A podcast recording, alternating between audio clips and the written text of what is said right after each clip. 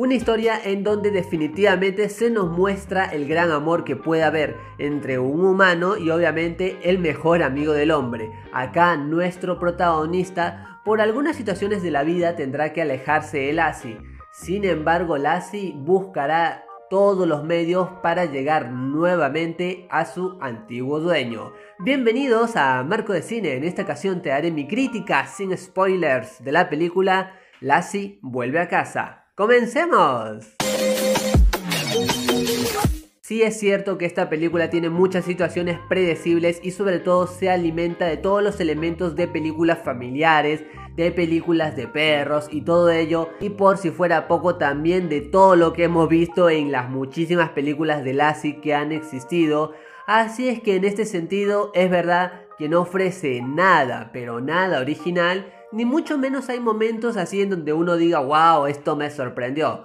Porque desde el primer minuto hasta el final debo de mencionarte que es una película que es realmente altamente predecible. Pero esto la convierte en una historia mala. Por supuesto que no, porque la producción logra conseguir su objetivo de darnos una historia familiar que al menos entretiene y gusta, que esto es lo importante también, porque es una historia que se disfruta. En ningún momento hay alguna escena aburrida, más bien te interesa saber qué va a suceder con nuestro protagonista y guiar y sobre todo acompañar a Lassie en esta nueva aventura de reencontrarse con su amo. Y está más que decir con la sinopsis y lo que te mencioné sin haberte hecho ninguna clase de spoilers, ya sabes cómo va a continuar la historia y cómo va a terminar. Uno ya sabe que en estas películas por allí comienzan con un problema muy dramático que acá lo tiene y en el medio cuando las situaciones son difíciles algo se arregla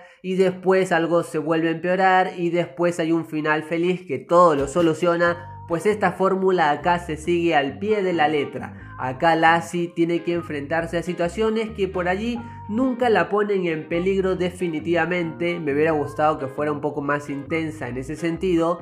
Sin embargo, ella como que tenía mucha inteligencia que a su vez esto sí logra que uno tenga empatía con ella. Inclusive los momentos en donde vemos a nuestra querida Lassie, por allí sí funciona obviamente porque al espectador que le gustan los animales o los perros le va a encantar, pero se siente por allí algo desconectado. ¿A qué me refiero? No desconectado en total, sino más bien de escena a escena. Es más bien como pequeños capítulos que funcionan, pero no hay un hilo conductor que pueda unir toda esta historia. Lo que sí, el final es obviamente como que le echaron un kilo, o mejor dicho, muchísimos kilos de azúcar, porque es como que muy dulzón, es excesivamente feliz. Y si bien a mí me gustan los finales felices, acá debo decirte que parecía que al final Lassie solucionaba todo y tenía algún superpoder oculto, pensé que se le iba a dar un giro especial en esa parte final.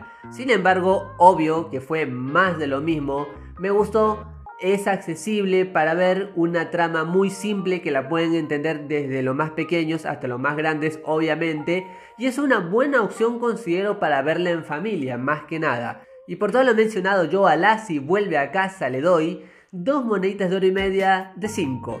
Es una historia que entretiene, es como que más de lo mismo, sin embargo es una buena opción para verla con los más pequeños en familia a pesar de que es muy, pero muy predecible. Más allá de esto recuerda que esta es solo mi opinión y en el mundo del cine hay varias miradas y todas son igual de válidas e importantes. Gracias por acompañarme, gracias por estar aquí en Marco de Cine. Goodbye.